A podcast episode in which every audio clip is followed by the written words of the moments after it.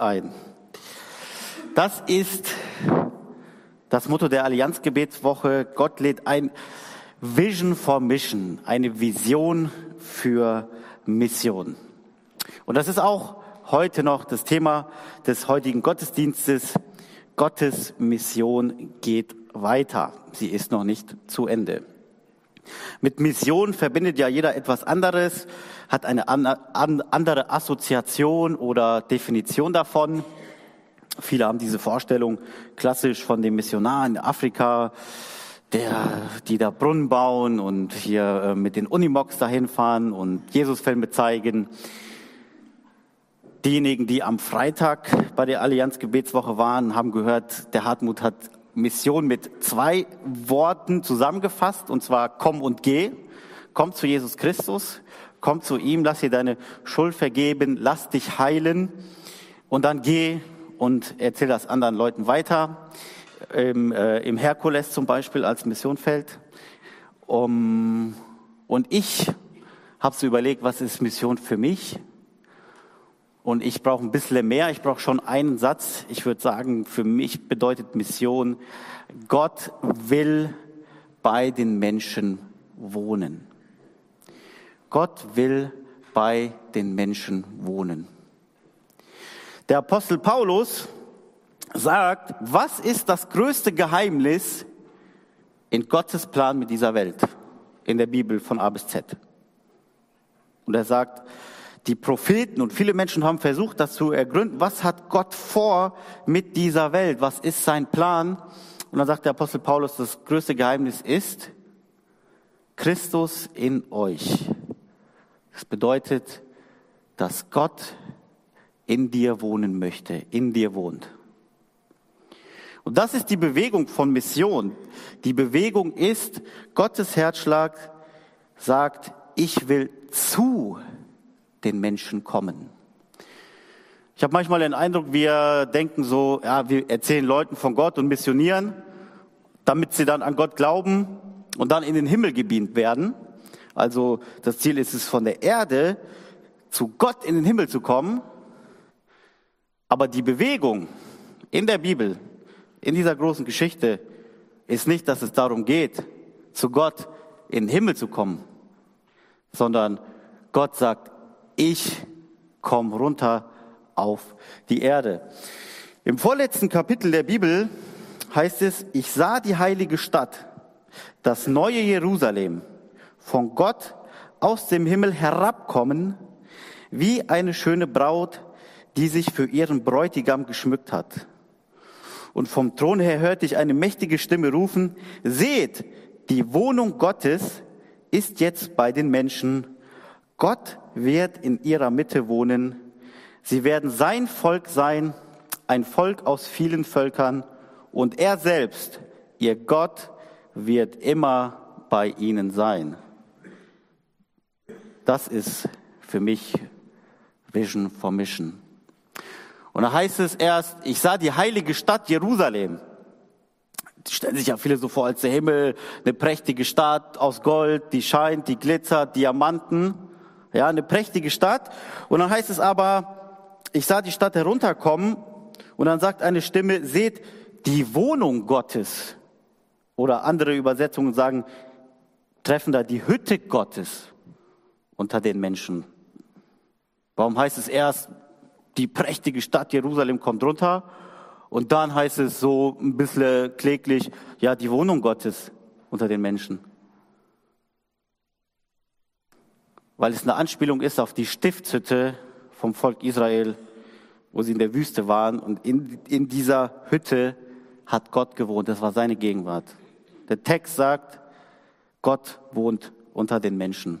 Das ist seine Vision. Die Bewegung ist nicht, wir Menschen müssen uns zu Gott hin bewegen, sondern wir sollen Menschen vorbereiten und sagen, Gott kommt auf die Erde. Man nennt das Hochzeit von Himmel und Erde dass Gott umziehen wird vom Himmel auf diese Erde und sein Reich hier gründen wird. Das ist Vision vom Mission. Und der Text, den die Allianz, das Allianzteam vorgesehen hat für den heutigen Tag, der spielt in diese Bewegung mit hinein. Es geht um das Gleichnis von den anvertrauten Talenten. Und das ist eine Reihe von Gleichnissen, die eben auf diese Endzeit blicken, wo Jesus mehrere Gleichnisse darüber erzählt, was passiert, wenn diese Bewegung in Gang kommt, wenn Christus wieder zurück auf die Erde kommt.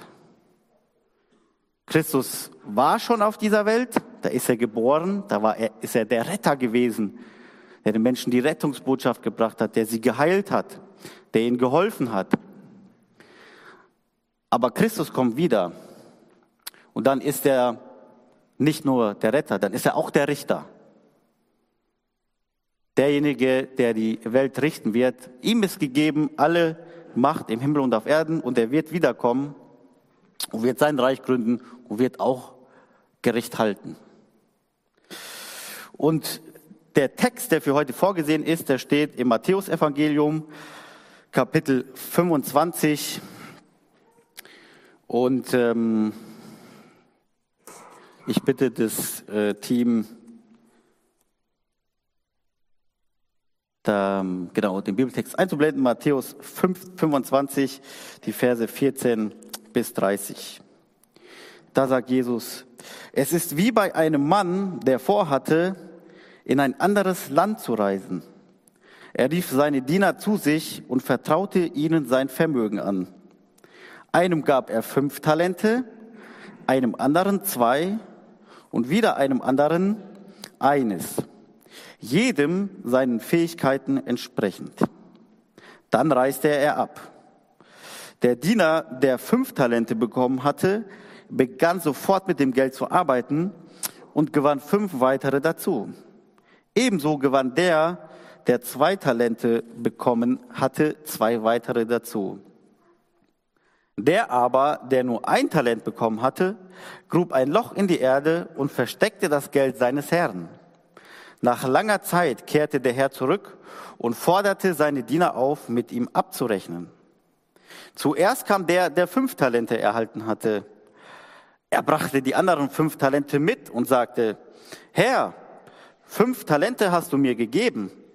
Diese fünf hier habe ich dazu gewonnen. Sehr gut, erwiderte der Herr, du bist ein tüchtiger und treuer Diener. Du bist mit dem wenigen treu umgegangen, darum will ich dir viel anvertrauen. Komm herein zum Freudenfest deines Herrn. Dann kam der, der zwei Talente erhalten hatte. Herr, sagte er, zwei Talente hast du mir gegeben. Hier sind die zwei, die ich dazu gewonnen habe. Sehr gut, erwiderte der Herr. Du bist ein tüchtiger und treuer Diener. Du bist mit dem wenigen treu umgegangen. Darum will ich dir viel anvertrauen. Komm herein zum Freudenfest deines Herrn. Zuletzt kam auch der, der ein Talent bekommen hatte. Herr, sagte er, ich wusste, dass du ein harter Mann bist. Du erntest, wo du nicht gesät hast und sammelst ein, wo du nicht ausgestreut hast. Deshalb hatte ich Angst und vergrub dein Talent in der Erde. Hier hast du es zurück, was dir gehört.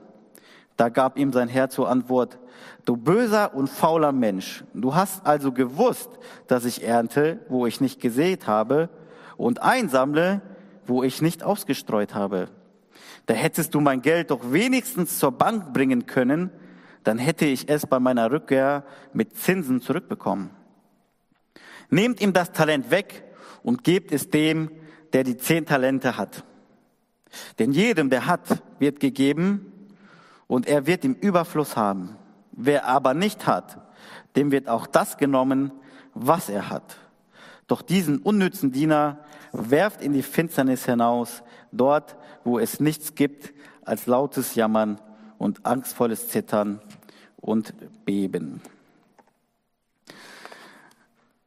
Jesus erzählt hier ein Gleichnis, das beginnt damit, dass ein reicher Mann oder ähm, jemand, der viele Ländereien besitzt, auf Reise gehen will und er ruft seine Knechte zu sich und ähm, gibt ihnen diese sogenannten Talente.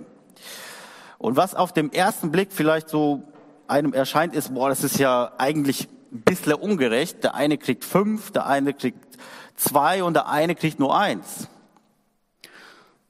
Ziemlich ungerecht.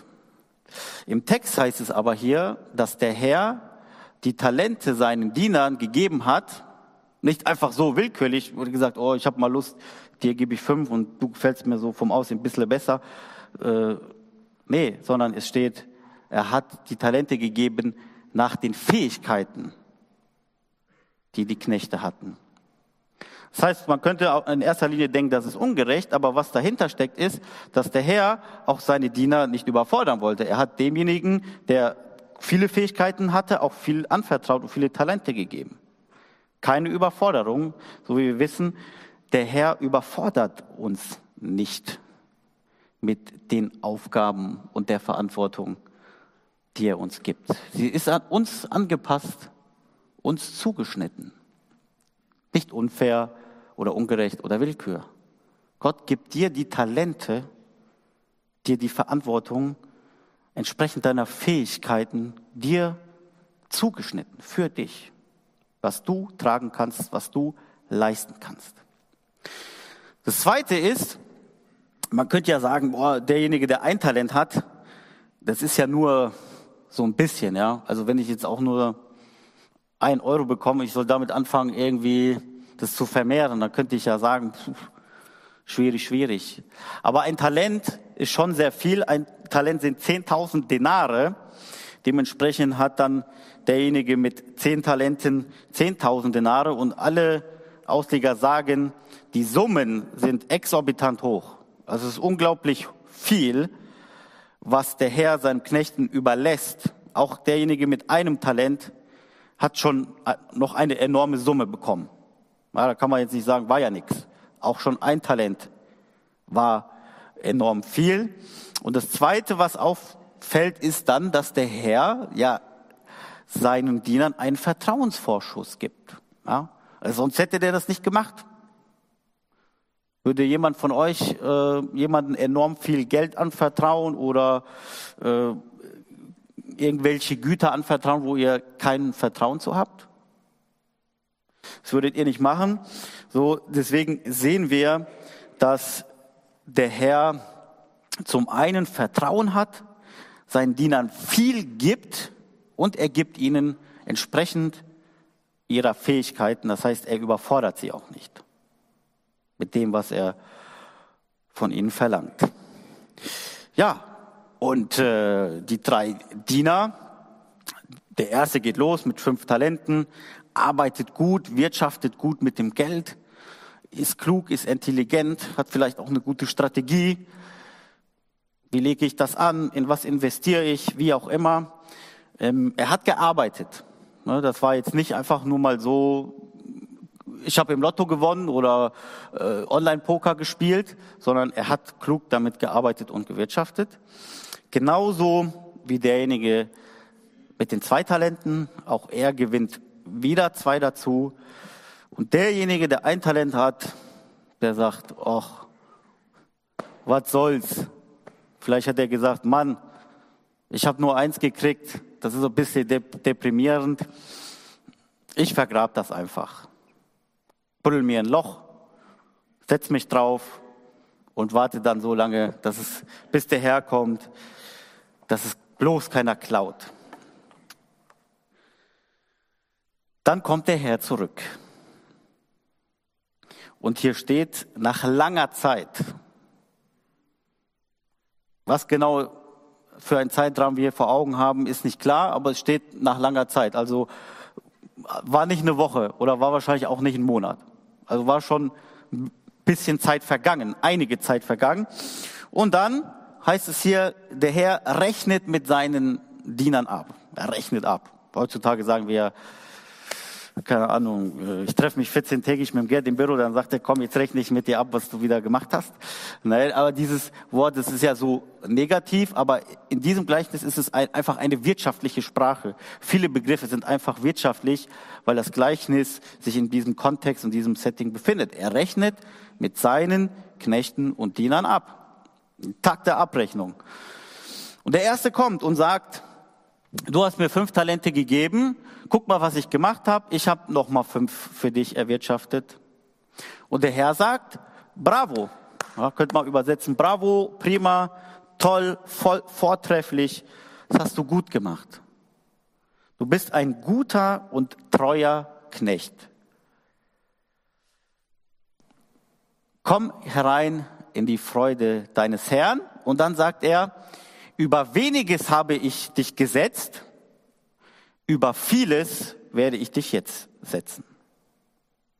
Das heißt, die Belohnung, die der gute und treue Knecht hier vom Herrn bekommt, ist zweifach. Das erste ist, der Herr sagt, ich habe dich über weniges gesetzt, ich habe dir wenig anvertraut, sagt der Herr, obwohl wir ja am Anfang gehört haben, boah, das war viel, was der gekriegt hat. Ein Talent war viel.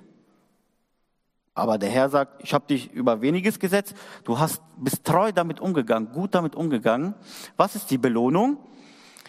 Nicht, dass der Herr sagt, jetzt kriegst du von mir eine Million Euro ähm, äh, Gratifikation, sondern die Belohnung ist, über das warst du treu, jetzt kriegst du noch mehr. Mit dem bist du gut umgegangen. Die Belohnung, die du von mir bekommst, ist, dass ich dir jetzt noch mehr Verantwortung gebe und dir noch mehr anvertraue. Und das Zweite ist, er sagt, komm, komm herein in die Freude deines Herrn. Das heißt, komm, wir feiern eine Party, komm auf das Freudenfest. Ja, ein, ein Bild auch für den Himmel, dass man zusammen sitzt, isst und trinkt. Also äh, die Hochzeit, das Festmahl, das Hochzeitsmahl. Aus diesen zwei Elementen besteht die Belohnung. Das Gleiche gilt für denjenigen, der zwei Talente bekommen hat. Und das Interessante ist, kriegt derjenige, der mit fünf Talenten gut gewirtschaftet, eine Eins und derjenige, der mit zwei Talenten gut gewirtschaftet, eine Zwei oder eine Drei. Nein, die Belohnung ist gleich. Die Belohnung ist verhältnismäßig genau die gleiche, weil sie haben das Gleiche geleistet, entsprechend ihren Fähigkeiten. Der fünf Talente hatte, sagt auch der Herr, du kriegst mehr, komm rein ins Fest und der, der mit zwei Talenten gut gewirtschaftet hat, kriegt die gleiche Note. Du kriegst mehr und du darfst mit hineinkommen in das Fest. Jetzt kommt unser Problemfall, unser Songkit. Derjenige, der gesagt hat, ich vergrab mein Talent, ich mache nichts damit. Was sagt er? Er sagt, ich wusste, dass du ein harter Mann bist. Könnte man übersetzen mit, äh, ich habe die Erfahrung gemacht, ne? ich habe erfahren, dass du schroff, hart, grausam, streng, unbarmherzig bist. Diese ganzen Charaktereigenschaften äh, könnte man hier so übersetzen. Und dann ist der Vorwurf, du bist ein harter Mann, Du lässt andere für dich arbeiten und du sagst den Gewinn ein. Ja? Also es ist unfair. Wir wirtschaften mit deinem Geld und strengen uns an, aber du, du sagst die Kohle ein, du sagst das Geld ein, du machst ja den Gewinn. Das ist ganz schön unfair. Du bist ein harter Herr. Und dann sagt er, ich hatte Angst. Ja, ich hatte, ich hatte Angst, dass wenn, wenn ich misswirtschafte oder das verliere, was du mir gegeben hast, dass ich dann von dir richtig Kritik bekomme. Sagt er, ja, ich hatte Angst, weil du ja so ein harter Mann bist. Und dann geht der Herr hier auf den Vorwurf und den Einwand von dem Knecht ein, was schon darauf hindeutet, dass der Herr nichts von dem ist, was der Knecht ihm vorgeworfen hat der sagt, okay, mein Lieber, also du hattest Angst, mit dem, was ich dir gegeben habe, schlecht zu wirtschaften und das zu verlieren. Also du hattest Angst vor der Verantwortung, damit etwas zu machen. Dann hättest du ja wenigstens dein Geld zur Bank, zum, zum Bankier geben können. Dann hättest du ja die Verantwortung gar nicht mehr gehabt. Dann hättest du das abgegeben, dann hätte der Bankier das für dich gemacht und hätte ich jetzt wenigstens Zinsen gekriegt. Wenigstens das. Aber nicht mal das. Nicht mal das hast du gemacht. Und die Kritik ist hier, wir sehen, der Herr sagt, äh, der Text sagt, nach langer Zeit kommt der Herr wieder. Das war jetzt nicht eine Woche oder ein Monat. Der, es war sehr, sehr lange Zeit, wo er einfach nur da gesessen hat und hat abgewartet. Fast vor Langeweile gestorben. Und er hat nicht mal den kleinen Finger krumm gemacht, um sich die Mühe zu machen, das Geld zu nehmen und zum Bankier zu gehen. Und zwei Sachen sehen wir hier die Kritik. Das erste ist, es scheint so, dass dieser Knecht auch eine innere Distanz zu seinem Herrn hat. Also wenn er sagt, du bist ja hart und unfair, da ist die Frage, was hat er da für einen Herrn vor Augen? Die anderen haben es nicht gesagt. Für mich so ein bisschen die Frage, was hatte der für eine Beziehung zu seinem Herrn, wenn er so ein Bild hatte? Die anderen haben es nicht gesagt. Das Zweite ist, dass die Leute sagen, die Konsequenz oder die Strafe, die er kriegt, ist ja schon ziemlich hart. Also das Urteil über ihn ist, du bist ein schlechter und fauler Knecht. Griechischen kommt hier das Wort Porne vor. Ein schlechter und fauler Knecht. Und dann heißt es, das Talent, was du hast, das kriegst du jetzt abgenommen, weil du brauchst es ja nicht, du machst ja nichts damit. Das kriegt der, der mit zehn Talenten gut umgegangen ist, der kriegt das eine noch von dir, weil wenn der mit den zehn Talenten gut umgegangen ist, wird er mit dem elften auch noch gut umgehen können. Und dann heißt es nicht, ja, aber komm rein, sondern raus in die Finsternis, wo Heulen und Zähneklappern ist. Und dann ist so ein bisschen die Meinung, oh, das ist aber schon ein hartes Urteil, oder? Ist schon, ist schon, ist schon fies. Aber wir müssen uns vorstellen, er hat nicht den kleinen Finger mal krumm gemacht für seinen Herrn. Nicht ein bisschen. Und wenn es ein halbes Jahr gewesen ist, er ist noch nicht mal in einem halben Jahr zur Bank gegangen, hat das Geld dahin gebracht. Nicht mal das wollte der machen. Das ist das Gleichnis von den zehn Talenten. Die Betonung soll aber heute auf dem Vers liegen, wo der Herr zu seinem Knecht sagt, du guter und treuer Knecht, komm herein in die Freude deines Herrn. Wenn man das Gleichnis so an sich sieht, dann könnte man denken, boah, das ist ja jetzt schon so sehr imperativ. Ne? Also Jesus geht weg, wir nehmen jetzt mal Jesus als den Herrn, er geht in den Himmel, er sagt das Gleichnis zu seinen Jüngern. Der Text spricht erst nun mal direkt seine Jünger an, gilt aber natürlich auch für all diejenigen, die dann auch Nachfolger Jesu Christi wären, die auch Jünger sind. Und dann scheint es so, dass man denkt, der Herr geht weg, Jesus geht in den Himmel und wir müssen uns jetzt hier unten für den abrackern. Ja, wir müssen jetzt hier Gas geben, müssen Leistung bringen, äh, müssen gut wirtschaften. Und dann kommt äh, Jesus wieder und dann wird abgerechnet. Deswegen glaube ich nicht, dass das so das Bild sein soll, mit dem wir leben sollen. Deswegen möchte ich das Gleichnis auch noch mal in theologischen breiteren Kontext einbetten. Ja, wir haben Verantwortung. Nichts, was wir haben, gehört uns. Alles ist von Gott geliehen. Auch unser eigenes Leben.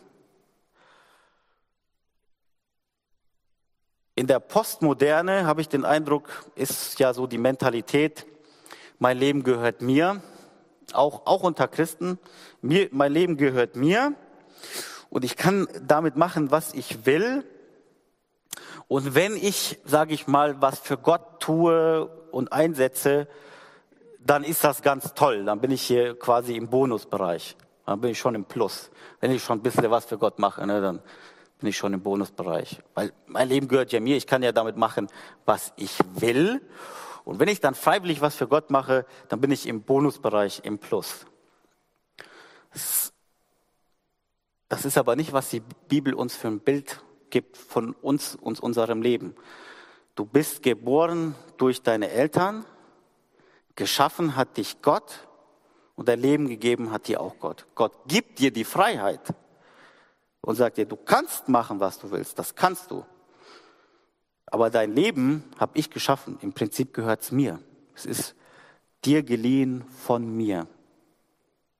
Es ist nicht deins, Wenn du willst, kannst du damit machen, was du willst, aber es gehört dir nicht. Es ist nur geliehen. Auch alles, was du hast, deine Fähigkeiten, dein Talent, deine Ressourcen, deine Kapazitäten, ist von mir geliehen. Und du hast Verantwortung dafür und die werde ich irgendwann mal auch einfordern. Ich habe so ein bisschen den Eindruck, aktuell haben wir so die Perspektive, wir leben hier auf der Erde und dann werden wir irgendwie in den Himmel direkt gebeamt. Oder keine Ahnung, wenn wir sterben, werden wir in den Himmel direkt gebeamt oder es gibt so einen Schlussstrich und wir sind auf einmal im Himmel. Aber so ist es nicht. Der Übergang von dieser Erde in die Ewigkeit ist ein Kontinuum. Christus wird auf die Erde kommen und wird Gericht halten. Und ich nenne das dann immer bei den Jugendlichen zumindest mal ein Reflexionsgespräch halten und wird sagen, was hast du gemacht mit dem, was ich dir gegeben habe? Was hast du damit gemacht? Zumindest mal das wird es geben, dass sich Jesus Christus sich vielleicht mal mit dir hinsetzt und sagt, guck mal, Ben Erik, das und das kannst du, das und das hast du, was hast du damit gemacht? Und dann kannst du sagen, ja, ich bin in den Satt gegangen und habe da mitgearbeitet und so weiter und so fort. Oder äh, hatte auch keine Lust, mal was zu machen. Auch nicht schlimm, wenn das mal der Fall ist. Aber ein Reflexionsgespräch wird zumindest mal stattfinden. Das ist überhaupt gar keine Frage. Es ist nicht einfach so, dass wir in den Himmel gebeamt werden und es wird nicht mal hier darüber geredet, was passiert ist. Was, was wird passieren?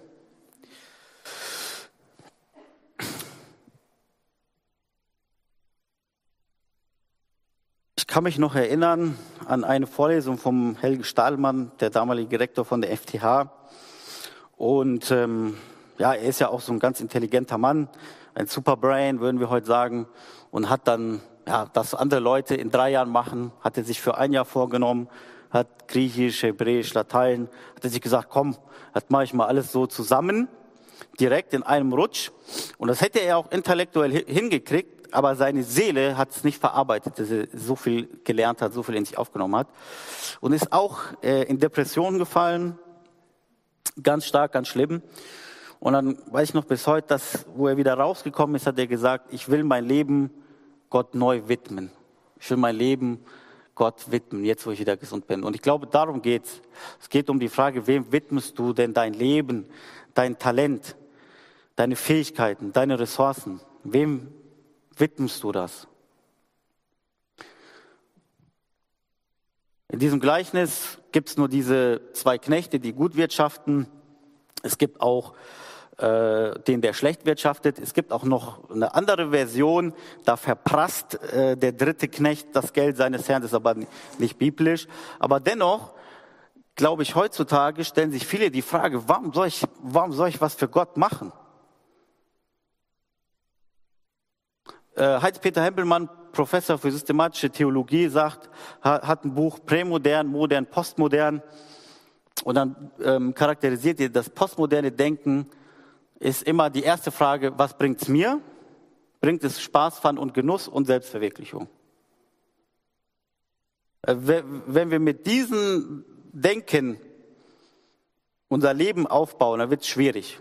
Ja, wenn wir uns immer die Frage stellen, was habe ich davon, was bringt es mir, verwirkliche ich mich selbst dadurch. Also man könnte auch sagen, vielleicht gibt es denjenigen, der seine Talente nimmt, die er von Gott bekommen hat, um sich selbst zu verwirklichen, um sich selbst was zu erwirtschaften.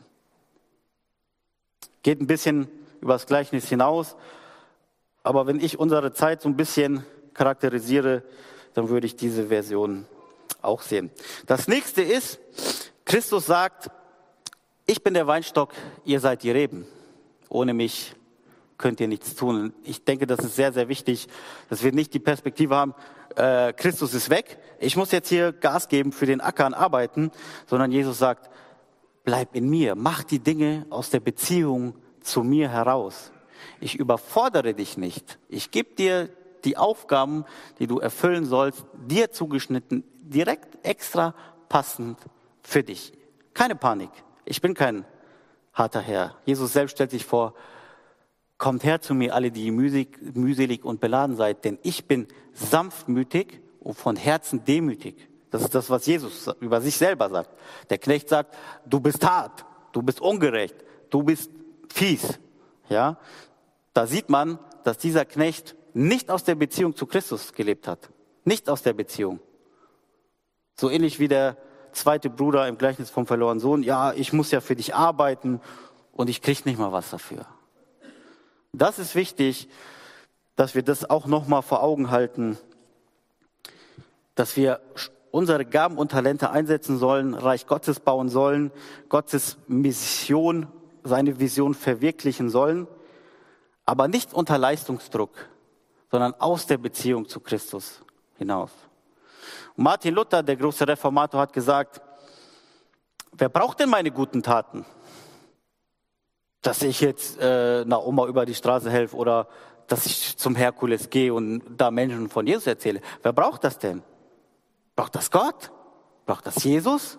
Mache ich das für den? Nein. Luther sagt, nicht Gott braucht deine guten Taten, sondern dein Nächster. Christian äh, hat gerade eben gebetet, wo wir gebetet haben, hat er auch gesagt, wir sind heute hier ganz unterschiedliche Menschen. Dem einen geht es vielleicht gut, aber vielleicht sind Leute hier, die in der Krise stecken, die gerade verzweifelt sind. Wer braucht das, dass jemand auf die zukommt und die ermutigt? Braucht das Gott? Braucht das Jesus? Nein, das braucht der Nächste, dein Nächster, der, der Hilfe bedürftig hat. Für den mache ich das in erster Linie. Und Christus freut sich darüber.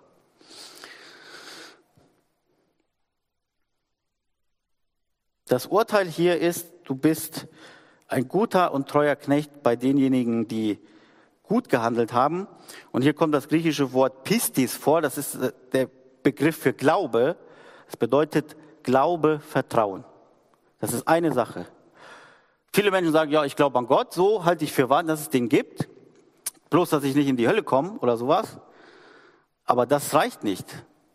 Es braucht dieses Vertrauen und die Beziehung zu dem Herrn, zu Jesus Christus. Guter und treuer Knecht. Willst du das mal von Jesus hören über dein Leben, dieses Urteil?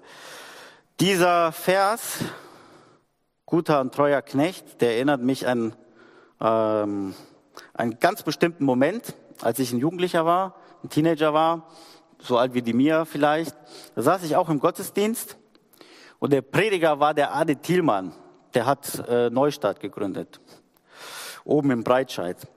Und da weiß ich noch, der stand da und hat gesagt, ich war in, ich weiß nicht mehr genau, was es war, Afghanistan oder Iran, Irak. Der sagt, ich war da unterwegs. Wir waren in einer, in irgendeiner Arbeitshalle mit, mit tausend Leuten. Es war heiß. Der Schweiß ist von der Decke getropft. So eine Luft war da, die hättest du schneiden können mit Messer.